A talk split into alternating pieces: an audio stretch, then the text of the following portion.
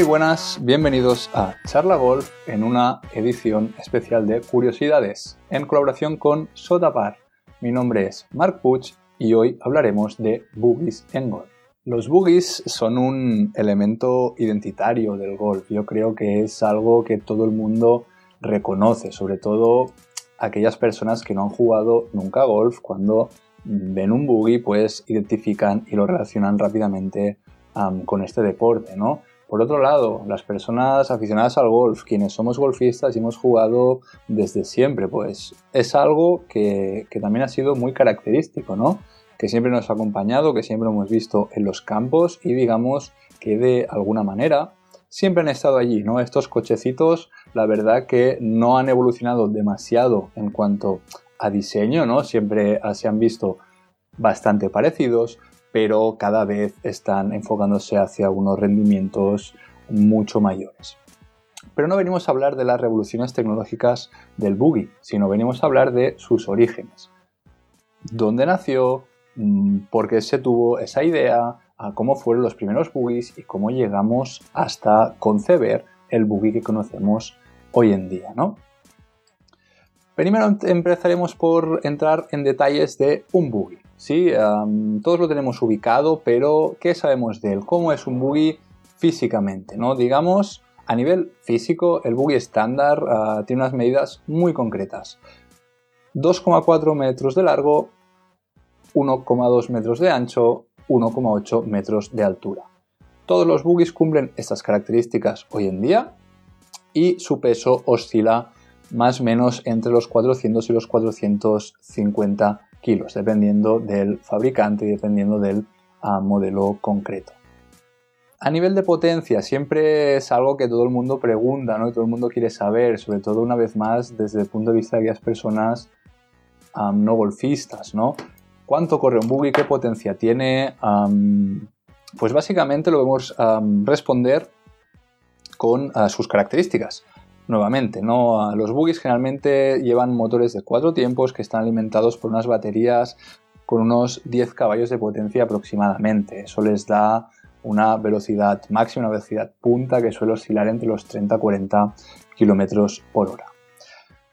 Pero como decía, hoy venimos a contaros la historia temprana del buggy, ¿no? dónde se concebió, cómo ha evolucionado y cómo ha llegado hasta hoy en día. Si nos fijamos en la historia temprana del golf, nos situaríamos en Escocia, ¿no? En mitades de siglo XV, siglo XVI, dependiendo de mm, dónde formemos y dependiendo de qué documentos sigamos. Si nos desplazamos hasta la historia temprana del golf, deberíamos pues, situarnos en Escocia, ¿no? En el siglo XV aproximadamente, que es cuando se considera que nació el golf moderno. Sí, por golf moderno entendemos el deporte tal y como lo conocemos hoy en día, ¿no? Es cierto que hay varias evidencias de que el golf se practicaba mucho antes, varios siglos antes, incluso hay quien afirma que miles de años antes, en el antiguo en la antigua China o en el imperio romano ya hay evidencias de que esas civilizaciones, esas sociedades practicaban golf. No tal como lo conocemos hoy en día, pero sí una especie de, golf en este sentido. Por lo tanto, vamos a la edad más temprana del golf moderno. De nuevo nos situamos en ese siglo XV en, Escocia.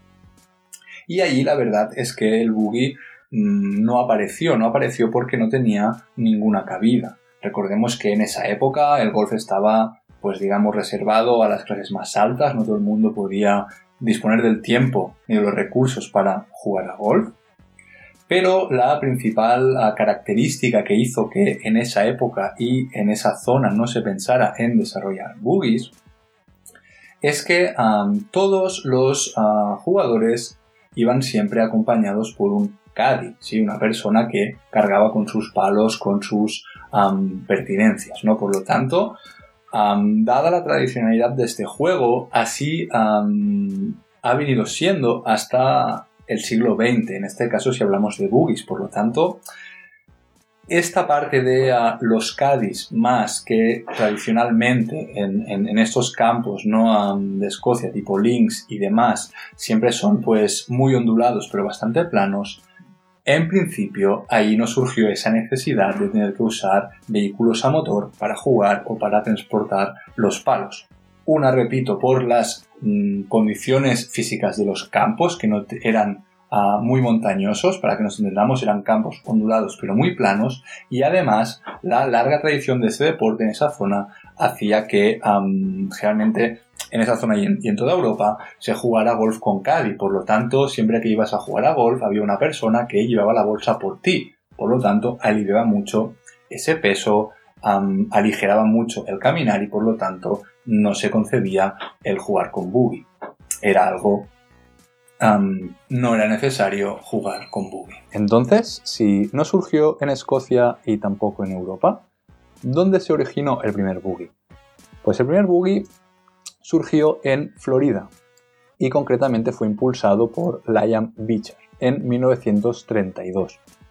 Este personaje, proveniente de una familia muy acaudalada y de larga tradición americana, con ah, posiciones públicas ah, y demás, era una persona, como digo, pues bien acaudalada, una persona viajada, una persona que había visto mundo, ¿no? Por lo tanto, más que inventarse un buggy al uso, lo que hizo fue adaptar un tipo de vehículo que él había visto en alguno de sus viajes para trasladarlo al campo de golf. Y lo que hizo fue fabricar una especie de rickshaw. Los rickshaws son esos vehículos ligeros y que son propulsados por personas, muy típicos de Asia. Sí, seguro que los habéis visto em, por la tele, sabéis lo que os hablo, o incluso algunos lo habréis visto en directo, ¿no? Esa especie de carro con dos ruedas y dos barras que salen hacia adelante y que la persona que propulsa pues eleva la parte delantera con sus brazos y va estirando del carro, nunca mejor dicho, ¿no? mientras que las personas que viajan en él pues van sentadas en una especie de banco, ¿no? vendría a ser así como una especie de calesa propulsada por personas. Pues ese fue el primer buggy, ¿no? Y ah, como ya comento, no estuvo propulsado por motor, sino está propulsado por los Cádiz, ¿sí? En este caso, los Cádiz tuvieron que cambiar el llevar la bolsa al hombro de sus jugadores por tener que estirar de este primer buggy con apariencia de rickshaw, como os digo. Esa fue la primera inspiración, por lo tanto era un vehículo muy ligero y era un vehículo que no llevaba motor en este caso. Este fue, como os digo, el primer, la primera aparición de un aparato de propulsión para golfistas, ¿no? Pero a partir de ahí sentó precedente y varios golfistas americanos empezaron a inventar, empezaron a innovar y empezaron a descubrir acerca de los buggies. El primer buggy al uso, propulsado por motor, con cuatro ruedas, ah, y ya más parecido a lo que conocemos hoy en día, surgió en Carolina del Norte, en Estados Unidos. En ese caso, su inventor fue señor uh, se dice que este señor era socio del Billmore Forest Country Club en Carolina del Norte. Era un campo muy, muy montañoso, con muchas pendientes, muchas cuestas, tenía muchas subidas, muchas bajadas, en definitiva, muchos desniveles, hecho que hacía que fuera un campo duro de jugar en el sentido físico. Además, Lindman, este inventor, dicen que sufría de mala salud, por lo tanto, eh, lo que hizo fue inventar algo para que él pudiera jugar tranquilamente a su deporte favorito sin llegar a cansarse demasiado o llegar a poner en riesgo su salud. Por eso, como digo, no fue el último desarrollador, ¿no? Prácticamente al mismo tiempo, durante esta década, no ya de los años 30-40, John Kinner en Arkansas adaptó otro carro que ya existía, ¿no? Como digo, este hombre de negocios de Arkansas, ah, también viajero y también conocedor pues, del mundo y en concreto de todo su país, en este caso Estados Unidos, se fijó que en la zona de California, en la zona de Los Ángeles, ya se usaban carritos eléctricos muy pequeños para una sola persona y que tenían ah, tres ruedas y que se usaban para que los ancianos pudieran desplazarse por la ciudad, sobre todo para ir de su casa hasta las tiendas de comestibles, hasta las revisiones médicas o hasta en definitiva sus citas o sus obligaciones. Como digo, los ancianos en California, en Los Ángeles, usaban carritos, pequeños trolleys de tres ruedas impulsados por batería. Este señor vio ese concepto y lo adaptó al golf, ¿no? Por lo tanto, podemos decir que teníamos dos inventores desarrollando a la vez, más Beecher, que fue el primero que adaptó ese rickshaw, ¿no? Por lo tanto, tenemos en este caso tres tipologías de buggy, ¿no? Una impulsada ah, por personas con dos ruedas, otra impulsada por ah, una pequeña batería de tres ruedas y una tercera con cuatro ruedas impulsada a motor, ¿no? Como digo, durante esas décadas, las décadas de los 30 a los 40, fueron surgiendo diversos modelos, fueron surgiendo diversas patentes e incluso varios fabricantes de buggies. Evidentemente, todos querían hacerse ¿no? con, la patente y dominar este mercado de buggies naciente. ¿no?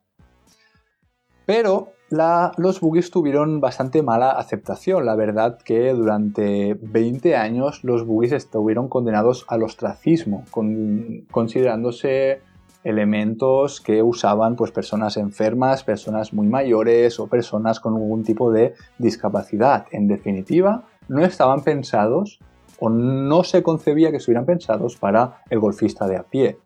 Por lo tanto, no fue hasta 20 años ah, después que los buggies se popularizaran. En el año concretamente a 1951 se fundó la que se considera hoy la empresa madre de todos los buggies de golf del mundo. La empresa se llamó Marketer y comenzó con la fabricación de lo que se considera el primer buggy completamente eléctrico para uso exclusivo en el campo de golf. En sus inicios, evidentemente, esa marca o esos elementos pues eran muy, muy, muy caros, ¿no? Tenían una ah, producción muy limitada. Tenían también algunas características que hicieran pues complejo ¿no? su transporte y también su mantenimiento, pero la gran barrera que sufrieron los buggies fue que la mayoría de los clubes no permitían su uso en sus recorridos. ¿Por qué? Porque al principio, pues, aunque fueran hechos con baterías o impulsados con baterías eléctricas, pues eran vehículos bastante ruidosos, que también dañaban mucho el césped y el recorrido, evidentemente, porque no estaba preparado ni acostumbrado a que pasaran este tipo de ah, máquinas. Y también pues generaba una gran expectativa, un gran revuelo ahí por donde pasaba. Por lo tanto, los campos de golf no eran muy amigos de ah, los buggies. Por lo tanto, directamente prohibieron su uso en la gran mayoría. Simplemente podías jugar con buggy en la década de los 50 si es que tenías una prescripción médica. Por lo tanto, una vez más nos vamos a una condición especial, un tipo de discapacidad que te permitiera jugar y usar. En muy pocos años o muy rápidamente los campos de golf se dieron cuenta de su error, ¿no? Básicamente por dos, por dos temas. El primero, pues que facilitaba mucho la vuelta a los golfistas y los que lo usaban pues experimentaban una mucho mejor experiencia de juego. Y por otra parte, vieron que si se, hacían con buggies en propiedad y alquilaban esos buggies a los golfistas que fueran a jugar, podían adquirir un ingreso extra de cada golfista que pasara por el campo. Por lo tanto, en muy pocos años la estrategia fue completamente diferente. ¿no? Ah, ya en la segunda mitad de la década de los 50 se empezaron a introducir los uh, buggies en masa, gracias a marcas emergentes y que todavía perviven hoy en día. ¿no? Ah, las dos más destacadas serían EaseGo, EZGo, fundados en 1954, y Cushman. Sí, estas dos marcas fueron las que a finales de los 50, inicios de los 60, empezaron a fabricar en masa toda esta producción de buggies y empezaron a introducirlos a los campos, a los campos de golf. Pero 10 años más tarde, y después de esta masificación de los buggies y los campos de golf americanos, como siempre en esa época Estados Unidos era quien marcaba la vanguardia mm, tecnológica o la vanguardia a nivel deportivo o incluso a nivel de estilo de vida, esos fabricantes 10 años más tarde, y entrados casi casi en la década de los 70, vieron que tenían un gran nicho de mercado para los buggies, ¿no? que a priori eran diseñados exclusivamente para ser utilizados en los campos de golf y que por lo tanto, sin quererlo, habían cerrado muchísimo su mercado que después de una... Ah, de una fuerte ah, producción y de una fuerte ah, estandarización del buggy, ya habían copado prácticamente todos los campos de buggies y se estaban en este caso quedando, para que nos entendamos, sin clientes. ¿no? Vieron que era un vehículo mm, fácil de manejar, un vehículo fácil, entre comillas, de almacenar y en esas épocas era un vehículo bastante ya eficiente. Por lo tanto, eran adecuados para usarse como ah, medio de transporte, pues quizá en, comunidades muy pequeñas, quizá en resorts, quizá en determinadas islas o en definitiva en ah, sitios donde no se pudieran usar vehículos al uso, pero sí que ah, pudieran usar los buggies para rodar, para conducir y para desplazarse por ah, pequeños senderos.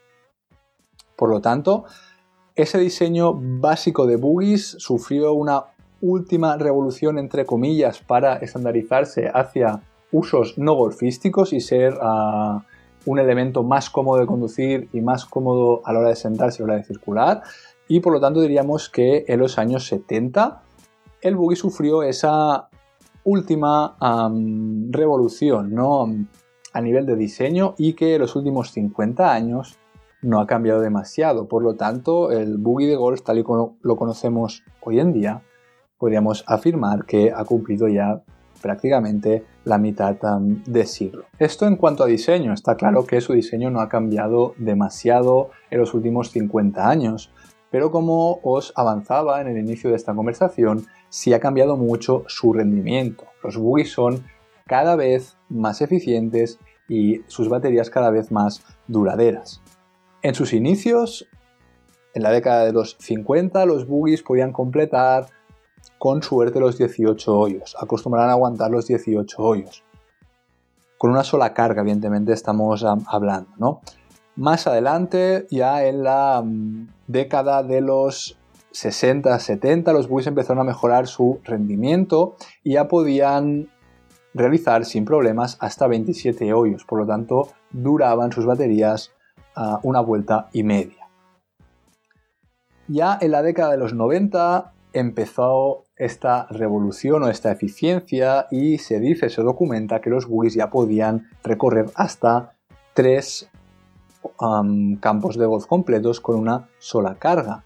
Pero la diferencia es abismal hasta el día de hoy con los buggies más eficientes, ¿no? Y es que la mayoría de vehículos, esos buggies más eficientes, pueden realizar 6, 7 o hasta 8 recorridos completos sin necesidad de volverlos a recargar, evidentemente en función de las condiciones del campo, en función de las condiciones del recorrido.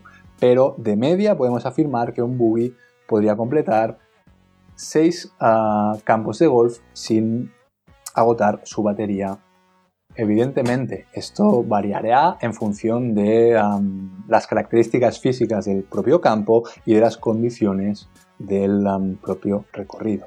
Pero a día de hoy podemos afirmar que de media un buggy podría realizar 6-7 recorridos completos en un campo de golf sin necesidad de volverlo a cargar. Ahora que ya conocemos en detalle los buggies de golf, ¿no? cómo surgieron, cómo han evolucionado y cómo son hoy en día, quisiera finalizar esta charla reflexionando sobre el eterno dilema ¿no? que se presenta en muchos golfistas, jugar andando o jugar en buggy. Aquí, como siempre, hay dualidad de opiniones. Por un lado tenemos golfistas que si no es en buggy no van a jugar, da igual el campo, da igual las condiciones, da igual el clima, si no es en buggy no van a jugar. Y tenemos en la otra mano el opuesto directo, ¿no? Que serían aquellos golfistas que prefieren jugar andando y que si tienen que jugar en buggy prefieren no jugar al golf. Intentaremos arrojar luz, qué es mejor, qué es peor para el golfista si jugar andando o jugar en buggy. Antes de arrojar un poquito de luz sobre esto, vamos a reflexionar y a responder algunas preguntas, ¿no? ¿Cómo de largo es caminar un campo de golf? ¿Cuánto mide un campo de golf? ¿Cuánto andamos, cuánto andamos cuando jugamos caminando. De media, ¿no? Eso sí lo podemos ver en la tarjeta. Un campo de golf mide entre 5.000 mm, y 6.500 metros más o menos desde amarilla. Sí, eso serían unos 5 o 6 kilómetros en línea recta. Pero, como siempre hay un pero, cuando jugamos a golf no acostumbramos a caminar en línea recta, casi nunca. Vamos buscando bolas, nos vamos desviando de una línea recta en función pues que andamos, que como digo buscamos bolas o vamos a mirar el hoyo, vamos a hacer lo que estuvimos haciendo. ¿Qué pasa? Que cuando jugamos a golf nunca andamos en línea recta. Vamos haciendo zigzag, vamos haciendo S, nos vamos desplazando de un lado al otro. Estamos buscando bolas, estamos ayudando al compañero a buscar bolas, quizá nos adelantamos para ver cómo dobla el hoyo. En definitiva, nunca andamos en línea recta, por lo tanto caminamos mucho más de 5 o 6 kilómetros.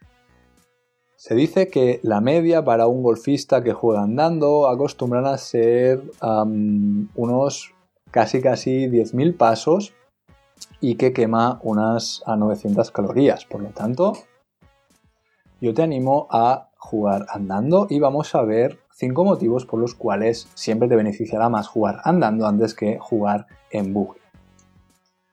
La primera, y la más clara para mí, te mantienes muy activo entre golpes. Vas andando de un punto al otro, mantienes tu ritmo, mantienes el cuerpo entre comillas caliente, vas siendo consciente de tu juego y es una buena forma de mantenerte entre comillas en tu burbuja, ¿no? Si juegas en buggy es algo mucho más impersonal, mucho más frío. Tiras, te sientas, te desplazas, esperas. Generalmente tienes que estar sentado entre 3 o 5 minutos entre golpe y golpe porque tienen que golpear tus compañeros de partido, tienes que esperar a que ellos lleguen a su bola, que vuelvan a golpear. En definitiva, te mantienes poco activo entre los golpes, incluso pudiendo llegarte a enfriar. Por lo tanto, el primer motivo está claro.